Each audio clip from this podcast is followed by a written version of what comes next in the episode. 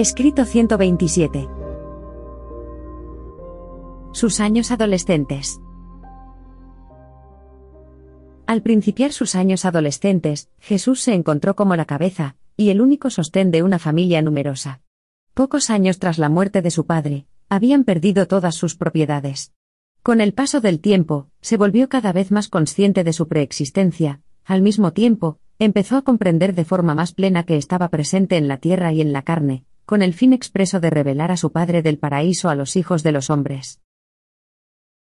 Ningún adolescente que haya vivido o llegue alguna vez a vivir en este o en cualquier otro mundo, ha tenido ni tendrá nunca que resolver problemas más serios, ni dilucidar dificultades más complejas. Ningún joven de Urantia estará nunca destinado a pasar por unos conflictos tan difíciles ni por unas situaciones tan comprometidas, como las que el mismo Jesús tuvo que soportar, durante ese extenuante periodo comprendido, entre sus 15 y sus 20 años de edad. Así, tras haber probado la experiencia real de vivir estos años adolescentes en un mundo aquejado por el mal y consternado por el pecado, el Hijo del Hombre alcanzó a tener un conocimiento completo de las vivencias experimentadas por los jóvenes de todos los ámbitos de Nevadón, convirtiéndose por ello, y para siempre, en el amparo de todos los adolescentes afligidos, y desconcertados de todos los tiempos, y de todos los mundos del universo local que busquen comprensión.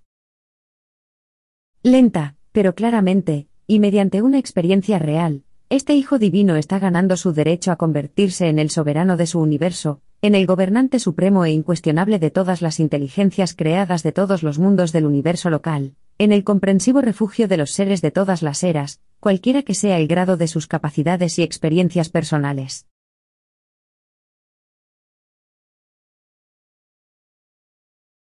¡1! Su decimosexto año, año 10 después de Cristo. El Hijo encarnado pasó por la infancia y experimentó una niñez sin incidentes. Luego emergió de la difícil y comprometida etapa de transición entre la infancia y la edad adulta temprana, y se convirtió en el Jesús adolescente. Este año alcanzó su pleno desarrollo físico. Era un joven viril y apuesto. Se volvió cada vez más formal y serio, pero era afable y comprensivo. Tenía una mirada amable pero penetrante, su sonrisa era siempre cautivadora y reconfortante. Su voz era armónica pero con autoridad, su saludo, cordial pero sin afectación. Siempre, incluso en sus relaciones más habituales con otras personas, parecía evidenciarse el indicio de una doble naturaleza, la humana y la divina. Siempre mostraba esta combinación del amigo comprensivo y del maestro con autoridad. Y estos rasgos de su persona comenzaron pronto a manifestarse, incluso en estos años adolescentes.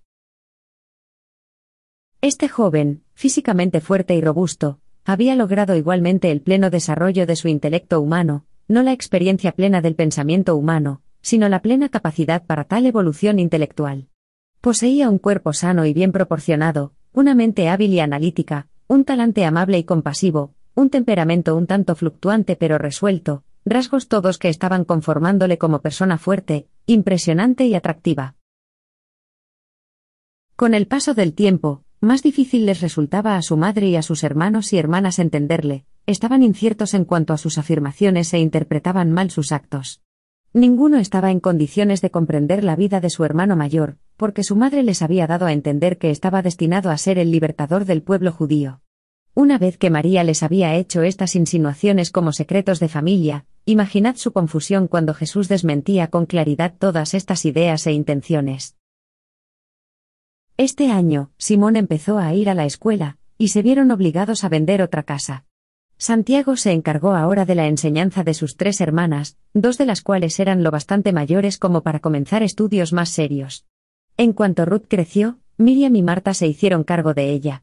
Por lo común, las hijas de las familias judías recibían poca educación, pero Jesús sostenía, y su madre estaba de acuerdo, que las niñas tenían que ir a la escuela tal como lo hacían los niños, y puesto que en la escuela de la sinagoga no las admitían, lo único factible era crear una en el hogar, expresamente para ellas.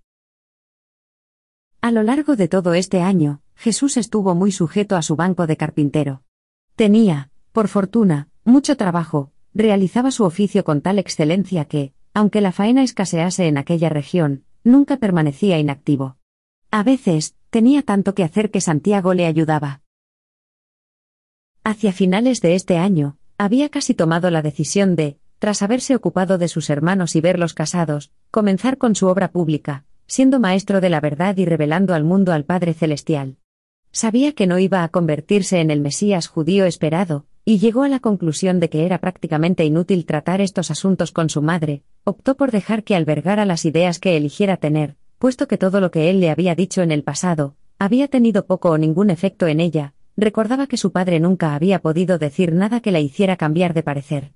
A partir de este año, habló cada vez menos con su madre, o con cualquier otra persona, sobre estas cuestiones.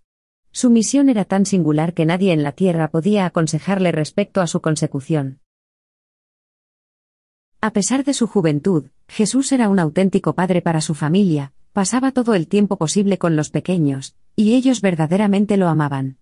Su madre se afligía al verlo trabajar tan arduamente, le entristecía que estuviera día tras día afanado en la carpintería y ganando el sustento para la familia, en lugar de estar en Jerusalén estudiando con los rabinos, tal como con tanta ilusión habían planeado. Aunque había muchas cosas de su hijo que no alcanzaba a comprender, María lo amaba de verdad, y lo que más valoraba de él era su buena disposición para asumir la responsabilidad del hogar.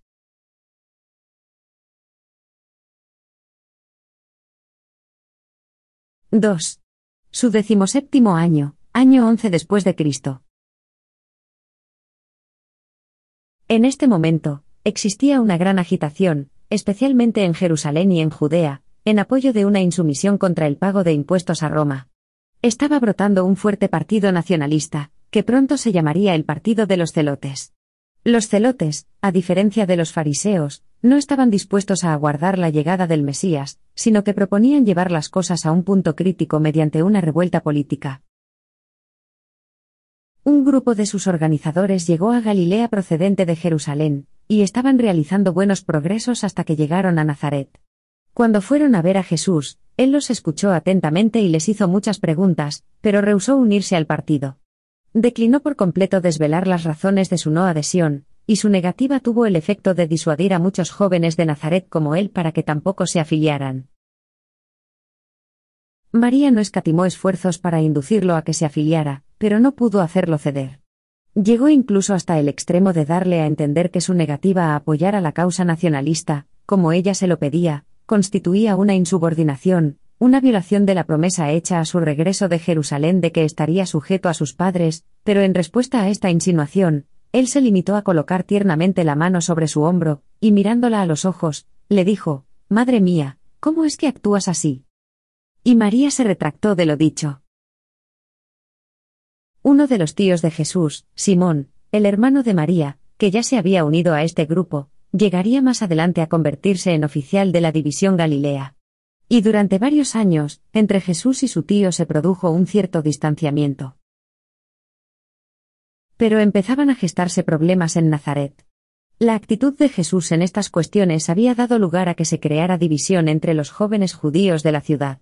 Aproximadamente la mitad de ellos se había unido a la organización nacionalista, y la otra mitad comenzó a formar un grupo opositor compuesto por patriotas más moderados, a la espera de que Jesús asumiera su liderazgo. Se sorprendieron cuando rechazó el honor que le brindaban, alegando como excusa sus pesadas obligaciones familiares, algo que todos ellos admitían. Pero la situación se complicó todavía más cuando, poco después, Isaac, un judío rico, prestamista de los gentiles, se ofreció aceptando mantener a la familia de Jesús, si abandonaba sus útiles de trabajo, y asumía el liderazgo de estos patriotas de Nazaret. Jesús, que entonces contaba con apenas 17 años de edad, tuvo que hacer frente a una de las situaciones más difíciles y delicadas de su joven vida. Implicarse en cuestiones patrióticas resulta siempre problemático para un líder espiritual, en especial cuando éstas se complican debido a que los opresores eran cobradores de impuestos, y en este caso, se complicaban doblemente al estar la religión judía involucrada en toda esta agitación contra Roma. La posición de Jesús era incluso más difícil porque su madre y su tío, hasta su hermano menor Santiago, le instaban a unirse a la causa nacionalista. Los judíos más prominentes de Nazaret ya se habían alistado, y los jóvenes que todavía no se habían incorporado al movimiento lo harían en el momento en el que Jesús cambiara de opinión. Jesús solo contaba con un consejero sensato en todo Nazaret, su antiguo maestro, el Hazán, que le aconsejó cómo debía responder al Consejo de Ciudadanos de Nazaret, cuando estos vinieron a solicitarle respuesta con respecto a una petición pública que se había efectuado. En toda la joven vida de Jesús, esta era la primera vez que tuvo que recurrir conscientemente a un plan de acción ante la comunidad. Hasta aquel entonces, siempre había confiado en la expresión franca de la verdad para clarificar cualquier situación, pero ahora no podía ponerla enteramente de manifiesto. No podía insinuar que él era algo más que un hombre, no podía desvelar su idea de la misión que le aguardaba al llegar a una edad más adulta. Más a pesar de estos impedimentos, su devoción religiosa y su lealtad nacional se vieron de inmediato cuestionados. Su familia estaba muy confundida, sus jóvenes amigos divididos, todos los judíos de la ciudad alborotados. Y pensar que se le culpaba a él de todo. Y cuán alejados eran sus propósitos de crear cualquier tipo de dificultades, cuanto menos de disturbios de este tipo. Había que hacer algo. Tenía que explicar su postura, y así lo hizo, con valentía y de forma diplomática para la satisfacción de muchos, aunque no de todos. Se ciñó a los argumentos ya expuestos, sosteniendo que su primer deber era hacia su familia, que una madre viuda y ocho hermanos y hermanas, precisaban algo más que meramente lo que el dinero podía comprar, las necesidades físicas de la vida, que tenían derecho a la atención, y la guía de un padre y que, para la tranquilidad de su conciencia, no podía desembarazarse de la obligación a la que se había visto abocado por un cruel accidente. Alabó a su madre y al mayor de sus hermanos por su disposición a liberarle de tal cometido, pero reiteró que la lealtad a su padre fallecido le impedía abandonar a la familia por mucho dinero que recibiesen para su sostén material, e hizo la inolvidable afirmación de que, el dinero no puede amar. En el curso de esta declaración, Jesús hizo varias alusiones veladas a su misión de vida, pero explicó que, al margen de que ésta fuese compatible o no con una idea militarista, había renunciado a ella junto a todo lo demás de su vida, para poder cumplir fielmente con sus obligaciones familiares. En Nazaret, todos sabían bien que Jesús era un buen padre de familia, y esto era algo que tocaba tan de cerca la fibra sensible de cualquier noble judío, que sus explicaciones encontraron una respuesta respetuosa en el corazón de muchos de los que lo oían, aquellos otros menos dispuestos se dejaron persuadir por las palabras pronunciadas por Santiago en ese momento, sin estar previstas que se dijeran. El Hazán se las había hecho ensayar a Santiago ese mismo día, pero era un secreto entre los dos. Santiago comentó que estaba seguro de que Jesús ayudaría a la liberación de su pueblo si él, Santiago, tuviese la suficiente edad como para asumir la responsabilidad de la familia, y que, si consentían en permitir que Jesús permaneciese, con nosotros, como nuestro Padre y Maestro, la familia de José os dará, no ya tan solo un líder, sino, en poco tiempo, cinco nacionalistas leales, porque, es que no hay cinco varones entre nosotros que hemos de crecer, y que saldremos de la guía de nuestro hermano Padre para servir a nuestra nación? Y así pudo el muchacho llevar a muy buen término una situación tan tensa y alarmante. Por el momento, la crisis había terminado, pero jamás se olvidaría en Nazaret aquel incidente. La tensión persistía, Jesús no volvió a contar con un apoyo de carácter general, la división de opiniones nunca cesó del todo. Y aquello, junto a otros sucesos que sobrevinieron más tarde, fue una de las razones principales por las que, años después, Jesús se trasladó a Cafarnaúm. En lo sucesivo, los sentimientos en Nazaret sobre el Hijo del Hombre se mantendrían divididos. Este año, Santiago completó sus estudios en la escuela, y comenzó a trabajar a tiempo completo en la carpintería de la casa. Se había convertido en una persona hábil en el uso de las herramientas, y se hizo cargo de la fabricación de yugos y arados, mientras que Jesús empezó a realizar más acabados de casas y expertos trabajos de ebanistería.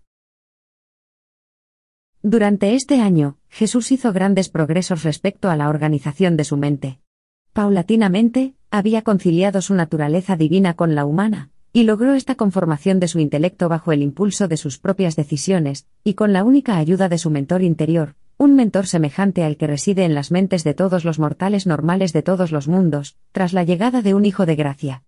Hasta ese momento, nada sobrenatural había ocurrido durante la andadura de este joven, excepto la visita de un mensajero enviado por su hermano mayor Emanuel, que cierta vez se le apareció en Jerusalén durante la noche.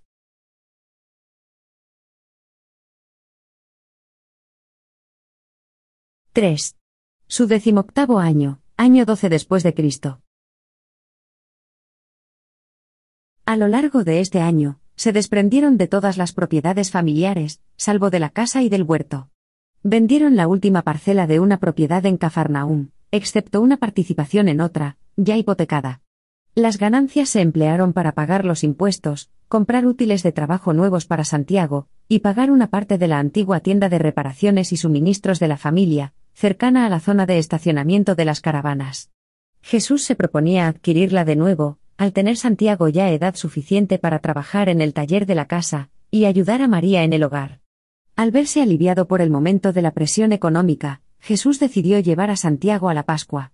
Partieron para Jerusalén vía Samaria un día antes para estar solos.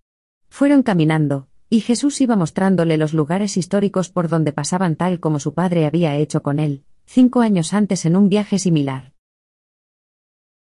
Al pasar por Samaria vieron muchas cosas inusuales.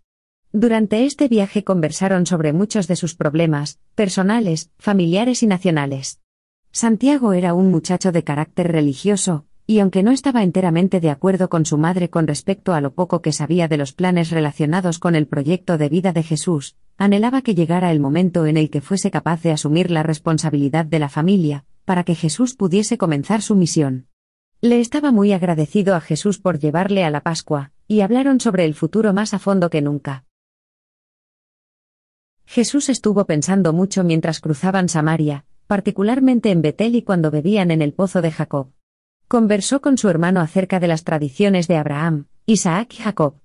Se esforzó bastante por preparar a Santiago para lo que se disponía a presenciar en Jerusalén, buscando así aminorar la conmoción que él mismo había experimentado en su primera visita al templo. Pero Santiago no se mostró tan sensible a estas escenas. Hizo comentarios sobre la manera superficial y fría, con la que algunos de los sacerdotes desempeñaban sus obligaciones, pero en términos generales disfrutó bastante de su estancia en Jerusalén. Jesús llevó a Santiago a Betania para la cena pascual.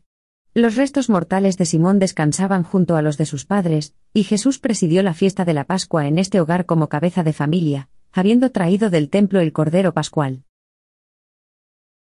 Tras la cena pascual, María se sentó a conversar con Santiago, al tiempo que Marta, Lázaro y Jesús hablaban hasta muy entrada la noche.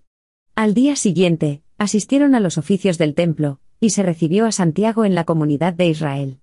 Aquella mañana, al detenerse en la cumbre del Monte de los Olivos para echar una mirada al templo, mientras que Santiago manifestaba su admiración, Jesús contemplaba Jerusalén en silencio.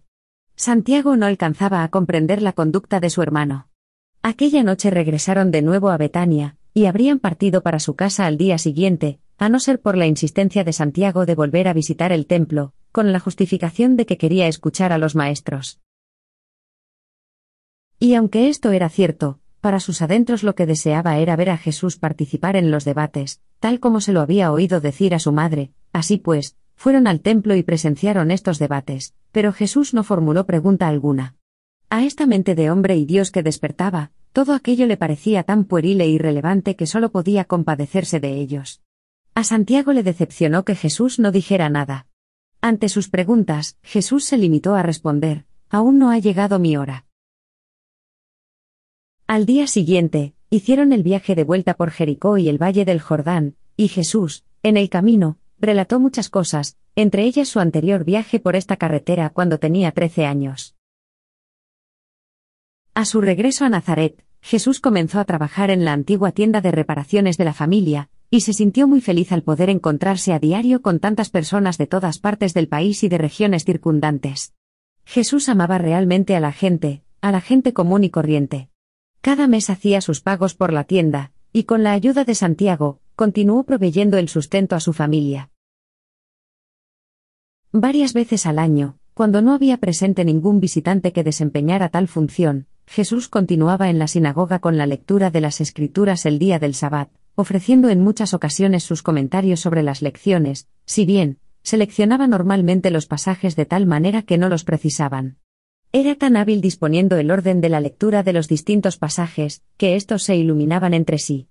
En las tardes del Sabbat, si el tiempo lo permitía, nunca dejaba de llevar a sus hermanos y hermanas, a dar paseos por el campo. Por esta época, el Hazán creó una agrupación juvenil para charlar de temas filosóficos. Se reunían en la casa de los distintos miembros y, a menudo, en la del mismo Hazán. Jesús se convirtió en un miembro prominente de este grupo, logrando así recuperar, ante las personas de su comunidad, parte del prestigio perdido durante las recientes disputas nacionalistas.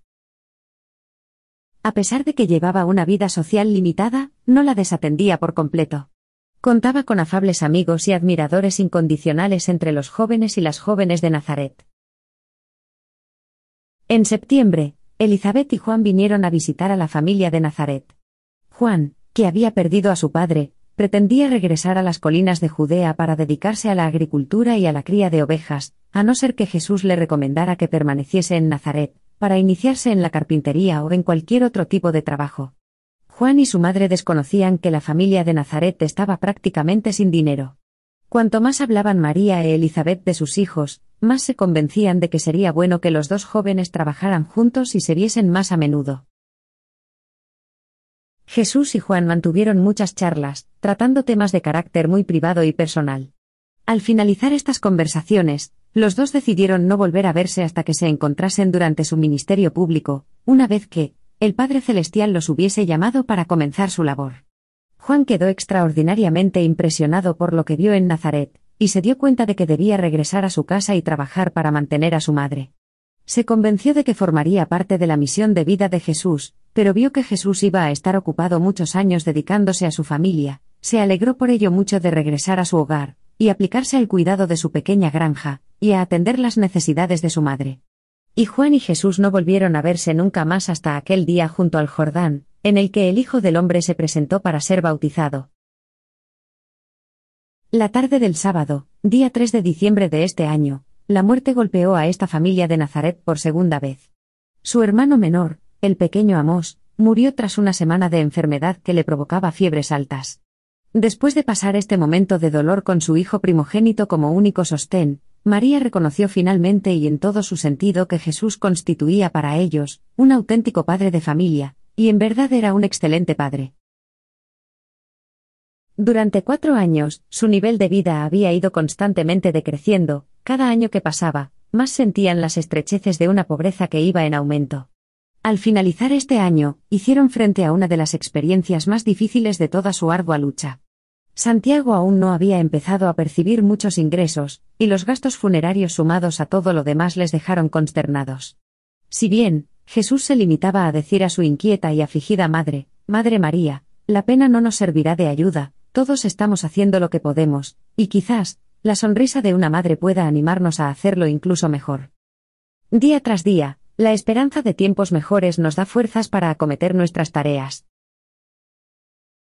Su optimismo, recio y práctico, era verdaderamente contagioso, todos los niños vivían con la ilusión de tiempos y cosas mejores. Y esta esperanzadora valentía contribuyó poderosamente a desarrollar en ellos, a pesar de su descorazonadora pobreza, unos caracteres fuertes y nobles. Jesús poseía la habilidad de poner en funcionamiento todas las capacidades de su mente, de su alma y de su cuerpo para llevar a cabo de inmediato la tarea que le ocupaba. Podía concentrar su reflexiva mente en el problema concreto que deseaba resolver, y ello, unido a su paciencia incansable, lo hizo capaz de resistir con serenidad las pruebas de una existencia mortal difícil, vivir como si estuviera viendo a aquel que es invisible.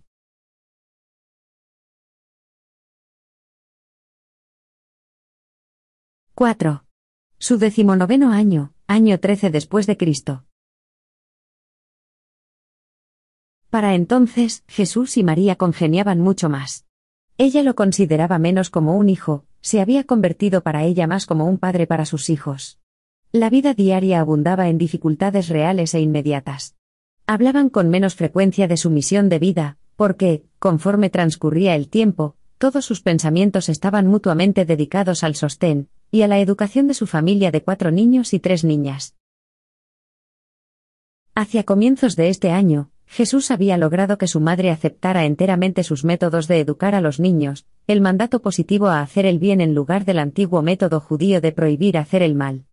En la casa y durante toda su andadura pública como maestro, Jesús constantemente usó una exhortación de tipo positivo. Siempre y en todas partes decía, haréis esto, deberíais hacer aquello. Nunca empleaba el modo negativo de impartir enseñanzas, derivado de los viejos tabúes se abstenía de hacer hincapié en el mal prohibiéndolo, mientras que exaltaba el bien preceptuando que se realizara. En este hogar, se trataban todos y cada uno de los asuntos relacionados con el bienestar de la familia en el momento de la oración. Jesús empezó a disciplinar de forma razonable a sus hermanos y hermanas a una edad tan temprana que poco o ningún castigo se necesitó para lograr su obediencia puntual y sincera. La única excepción era Judá, a quien, en diversas ocasiones, Jesús estimó necesario imponer un correctivo por sus infracciones a las reglas del hogar. En tres ocasiones en las que se consideró aconsejable castigar a Judá por su violación deliberada y confesa de las normas de conducta de la familia, su sanción la decidieron por unanimidad los niños mayores, y el mismo Judá la aprobó antes de serle impuesta. Aunque Jesús era sumamente metódico y sistemático en todo lo que hacía, todas sus disposiciones se prestaban a una interpretación flexible y estimulante, y a una adaptación individual que impresionaban enormemente a todos los niños por el espíritu de justicia, con el que actuaba su hermano padre. Nunca impuso a sus hermanos y hermanas un castigo de forma arbitraria, esta equidad constante y esta consideración a la persona le granjearon el gran cariño de toda su familia.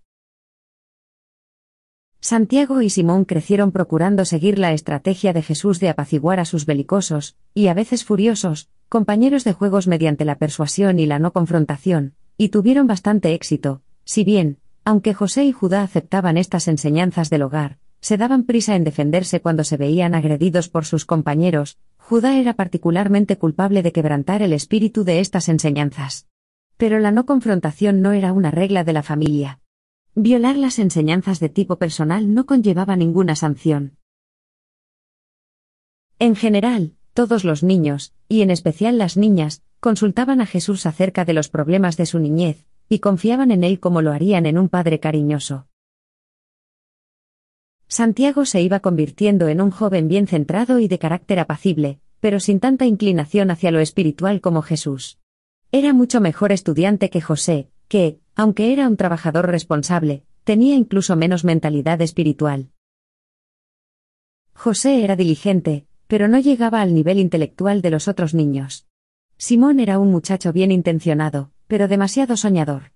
Fue lento en encontrar su lugar en la vida, y causó una gran preocupación a Jesús y María, pero siempre fue un joven bueno y lleno de buenas intenciones.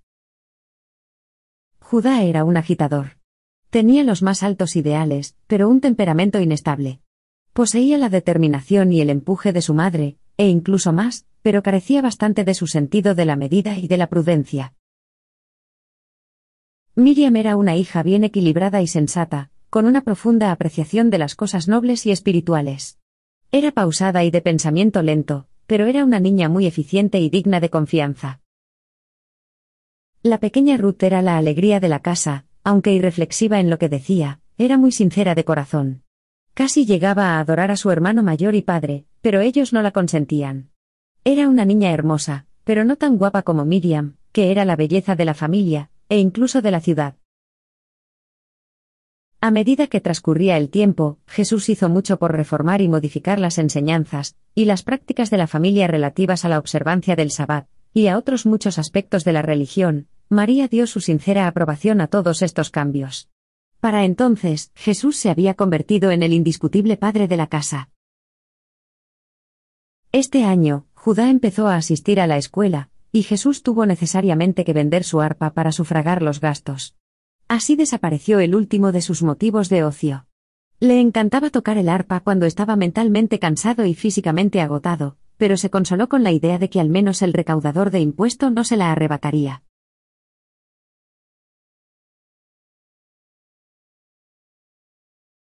—5. Rebeca, la hija de Esdras. Aunque Jesús era pobre, su posición social en Nazaret no había menguado de ninguna manera. Era uno de los jóvenes más destacados de la ciudad, y la mayoría de las jóvenes lo tenían en alta consideración. Al ser Jesús un magnífico ejemplo de hombre físicamente robusto y saludable e intelectual, y dada su reputación como guía espiritual, no resultaba extraño que Rebeca, la hija mayor de Esdras, un rico mercader y tratante de Nazaret, se diera cuenta de que poco a poco se estaba enamorando de este hijo de José. Primero confió sus sentimientos a Miriam, la hermana de Jesús, y Miriam, a su vez, se lo dijo a su madre. María se sintió muy agitada. Estaba a punto de perder a su hijo que se había convertido ahora en un indispensable padre de familia para ellos. Nunca cesarían los problemas. ¿Qué vendría después? Y, entonces, se detuvo a reflexionar en el efecto que tendría el matrimonio sobre la andadura futura de Jesús, no muy a menudo, pero al menos en ocasiones, recordaba el hecho de que Jesús era un hijo de la promesa. Tras comentar este asunto entre ellas, María y Miriam decidieron intentar ponerle fin antes de que Jesús lo supiera y fueron directamente a Rebeca, le expusieron toda la historia y le relataron claramente que creían que era un hijo de destino, y que se convertiría en un gran líder religioso, quizás en el Mesías. Rebeca escuchó aquello atentamente, estaba encantada con aquella historia y más determinada a unir su destino con el del hombre a quien había elegido, y compartir su trayectoria como líder. Argumentaba, consigo misma, que un hombre así tendría incluso más necesidad de una esposa leal y eficiente. Interpretó los intentos de María por disuadirla como una reacción natural ante el temor de perder al cabeza y único sostén de su familia, pero sabiendo que su padre aprobaba la atracción que sentía por el hijo del carpintero, consideró acertadamente que él facilitaría gustosamente a la familia ingresos suficientes, con los que compensar ampliamente la pérdida de las retribuciones de Jesús. Cuando su padre estuvo de acuerdo con estos planes, Rebeca mantuvo otras reuniones con María y Miriam, pero al no obtener su apoyo, se tomó la libertad de acudir directamente a Jesús. Lo hizo con la colaboración de su padre, que invitó a Jesús a su casa para la celebración del decimoséptimo cumpleaños de Rebeca. Jesús escuchó con atención y benevolencia el relato de lo sucedido, primero a través del padre de Rebeca, y luego por ella misma. Contestó amablemente que ninguna cantidad de dinero podría reemplazar su obligación personal de criar a la familia de su padre, de cumplir con el más sagrado de los deberes humanos, la lealtad a tu propia carne y a tu propia sangre. El padre de Rebeca se sintió profundamente conmovido por las palabras que expresaban la devoción de Jesús a la familia y se retiró de la reunión. El único comentario que hizo a María, su esposa, fue, no podemos tenerle como hijo, es demasiado noble para nosotros. Comenzó entonces aquella memorable charla con Rebeca. Hasta ese momento de su vida, Jesús, en sus relaciones, había hecho poca distinción entre muchachos y muchachas, entre hombres y mujeres jóvenes. Su mente había estado demasiado ocupada con los problemas acuciantes de índole práctico de este mundo, y con la fascinante reflexión de su futura andadura dedicada a los asuntos de su padre, como para haber nunca considerado seriamente consumar el amor personal en el matrimonio humano. Pero ahora estaba cara a cara con otro de esos problemas que cualquier ser humano ordinario debía afrontar y dar solución. En verdad fue tentado en todo según vuestra semejanza. Tras escucharla con atención, Jesús agradeció sinceramente a Rebeca la admiración que le manifestaba, añadiendo, Esto me dará aliento y consuelo todos los días de mi vida. Le explicó que no era libre de entablar otro tipo de relaciones con una mujer que no fuesen de simple aprecio fraternal y de pura amistad. Dejó claro que su deber primero y fundamental, era criar a la familia de su padre, que no podía contemplar la idea del matrimonio hasta dar cumplimiento a este deber, y entonces agregó. Si soy un hijo de destino, no debo contraer obligaciones de por vida, hasta ese momento en el que mi destino se haga manifiesto. Rebeca se sintió descorazonada, no quiso ser consolada, e insistió a su padre a que se marcharan de Nazaret, hasta que finalmente éste accedió y se trasladaron a Séforis. En los años que siguieron, Rebeca solo tenía una respuesta no favorable a los numerosos hombres que le pedían matrimonio, vivía con un solo propósito, aguardar la hora en la que aquel, que era para ella el hombre más grande que jamás había vivido antes, empezara su andadura como maestro de la verdad viva. Y lo siguió con dedicación durante los trascendentales años de su ministerio público, estando presente, aunque inadvertida para Jesús, el día de su entrada triunfal en Jerusalén cabalgando, y se hallaba entre las otras mujeres, que estaban al lado de María aquella fatídica y trágica tarde, en la que el Hijo del Hombre yació colgado de la cruz. Porque para ella, como para incontables mundos de lo alto, él era alguien realmente codiciable y el más grande entre diez mil.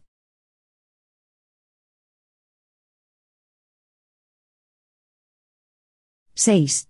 Su vigésimo año, año 14 después de Cristo. La historia del amor que sentía Rebeca por Jesús fue objeto de murmuración, primero en Nazaret y luego en Cafarnaúm, de manera que, aunque en los años que siguieron numerosas mujeres amaron a Jesús, al igual que lo amaban los hombres, nunca más tuvo que rechazar que alguna otra buena mujer le hiciera el ofrecimiento personal de su cariño. A partir de este momento, el afecto humano hacia Jesús era más propenso a la veneración y a la fascinación.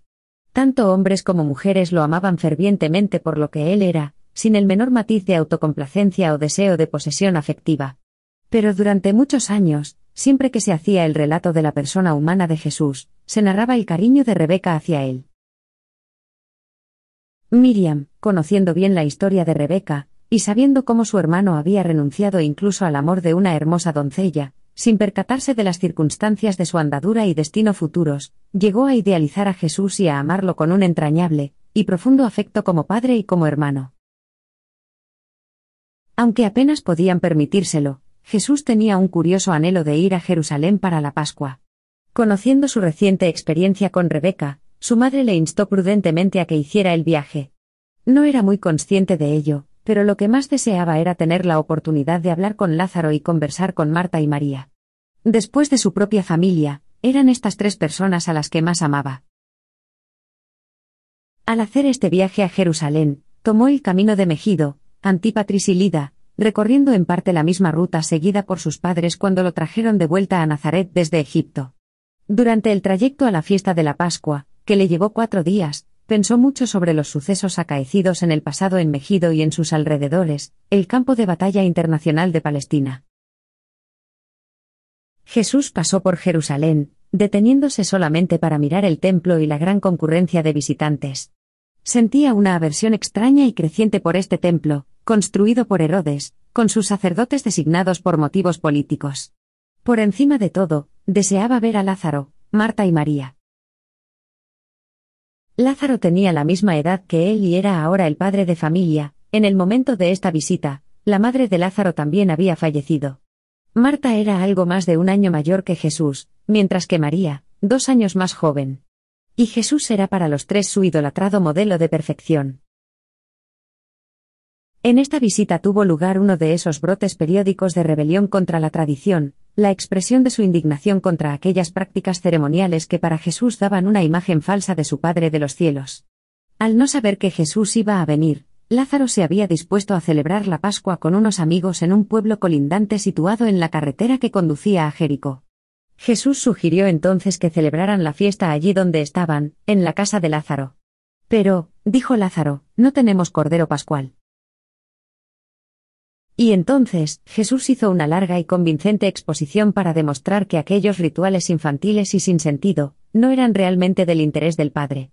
Tras una solemne y ferviente oración, se levantaron y Jesús dijo, Dejad que las mentes pueriles y ensombrecidas de mi pueblo sirvan a su Dios como Moisés ordenó, es mejor que lo hagan. Pero nosotros, que hemos visto la luz de la vida, no nos acerquemos a nuestro Padre a través de la oscuridad de la muerte. Seamos libres ante el conocimiento de la verdad del amor eterno de nuestro Padre. Aquella tarde, hacia el ocaso, los cuatro se sentaron y participaron de la primera fiesta de Pascua celebrada por judíos devotos sin el Cordero Pascual. El pan ácimo y el vino se habían preparado para esta Pascua, y Jesús sirvió a sus acompañantes estos símbolos, que denominó, el pan de vida y el agua de vida, comiendo en solemne conformidad con las enseñanzas que se acababan de impartir. Jesús se acostumbró a llevar a cabo este rito sacramental cada vez que visitaba Betania. Cuando volvió a su casa, se lo contó todo a su madre. Ella se escandalizó al principio, pero paulatinamente fue entendiendo su punto de vista, no obstante, se sintió muy aliviada cuando Jesús le aseguró que no tenía la intención de introducir esta nueva idea de la Pascua en su familia. En el hogar, con los niños, continuó año tras año comiendo la Pascua según la ley de Moisés. Fue durante este año cuando María mantuvo una larga conversación con Jesús acerca del matrimonio. Le preguntó con claridad si se casaría en caso de que estuviese libre de sus responsabilidades familiares. Jesús le explicó que, puesto que el deber inmediato le impedía hacerlo, poca consideración le había dado a tal asunto. Jesús expresó sus dudas de que alguna vez llegara a adquirir este estado, dijo que todas estas cosas debían aguardar, mi hora, el momento en el que la obra de mi Padre ha de comenzar. Habiendo decidido que no iba a ser padre de hijos carnales, recapacitó muy poco sobre el tema del matrimonio humano. Este año reemprendió la tarea de entrelazar aún más sus naturalezas humana y divina, en una individualidad humana sencilla y efectiva. Y siguió creciendo en estatura moral y entendimiento espiritual. Aunque, salvo su casa, No les restaba propiedad alguna en Nazaret, este año recibieron una pequeña ayuda económica por la venta de una participación en una propiedad de Cafarnaúm. Era lo último que quedaba de todos los bienes inmuebles de José. El trato respecto a este inmueble de Cafarnaúm se llevó a cabo con un constructor de embarcaciones llamado Cebedeo. José se graduó de la escuela de la sinagoga, y se preparó para empezar a trabajar en el pequeño banco del taller de carpintería de la casa. Aunque el patrimonio de su padre se había agotado, había expectativas de tener éxito en su lucha contra la pobreza, ya que tres de ellos estaban ahora trabajando con regularidad. Jesús se está convirtiendo con rapidez en un hombre, no simplemente en un hombre joven, sino en un adulto. Ha aprendido bien a cumplir con sus obligaciones. Sabe sobreponerse a las desilusiones. Soporta con fortaleza la frustración de sus planes y el fracaso de sus objetivos. Ha aprendido a ser equitativo y justo incluso ante la injusticia. Está aprendiendo a adaptar sus ideales de vida espiritual a las exigencias prácticas de la existencia terrenal. Está aprendiendo a forjar planes en cuanto a la realización de su más elevado y alejado objetivo de idealismo mientras se esfuerza por trabajar para la consecución de unos imperiosos objetivos, más cercanos e inmediatos. Está firmemente adquiriendo la capacidad de adaptar sus aspiraciones a las exigencias comunes de las circunstancias humanas. Casi domina el modo de utilizar la energía que le provee el impulso espiritual para modificar el engranaje de la realización material. Lentamente está aprendiendo a vivir la vida celestial, mientras continúa viviendo la terrenal. Cada vez más sigue la guía final de su Padre Celestial, mientras asume el papel paterno de guiar y dirigir a los hijos de su familia terrenal. Está adquiriendo la experiencia de arrancar la victoria de las garras mismas de la derrota, está aprendiendo a transformar las dificultades del tiempo en los triunfos de la eternidad. Y así, conforme transcurren los años, este joven de Nazaret continúa experimentando la vida tal como se vive en la carne mortal en los mundos del tiempo y del espacio. Vive una vida completa, típica y plena en Urantia. Dejó este mundo habiendo madurado en las experiencias que sus criaturas adquieren durante los cortos y arduos años de su primera vida, de la vida en la carne. Y toda esta experiencia humana es propiedad eterna del soberano del universo. Él es nuestro hermano comprensivo, nuestro amigo compasivo, nuestro soberano experimentado y nuestro Padre misericordioso.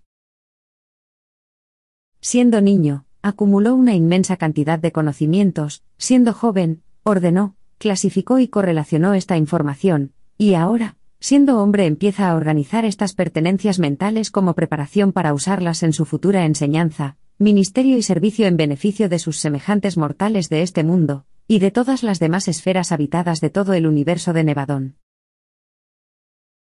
Nacido en el mundo como un niño de su entorno, ha vivido su niñez y ha pasado por las etapas sucesivas de la juventud y de la edad adulta temprana. Ahora se encuentra en el umbral de la plena madurez, con una amplia experiencia de la vida humana, lleno de comprensión de la naturaleza humana, y de compasión por las flaquezas de ésta. Se está convirtiendo en un experto conocedor del arte divino de revelar a su Padre del paraíso, a las criaturas mortales de todas las eras y etapas de desarrollo. Y ahora como hombre maduro, como un adulto del mundo, se prepara para continuar con su misión suprema de revelar a Dios a los hombres, y de guiar a los hombres a Dios.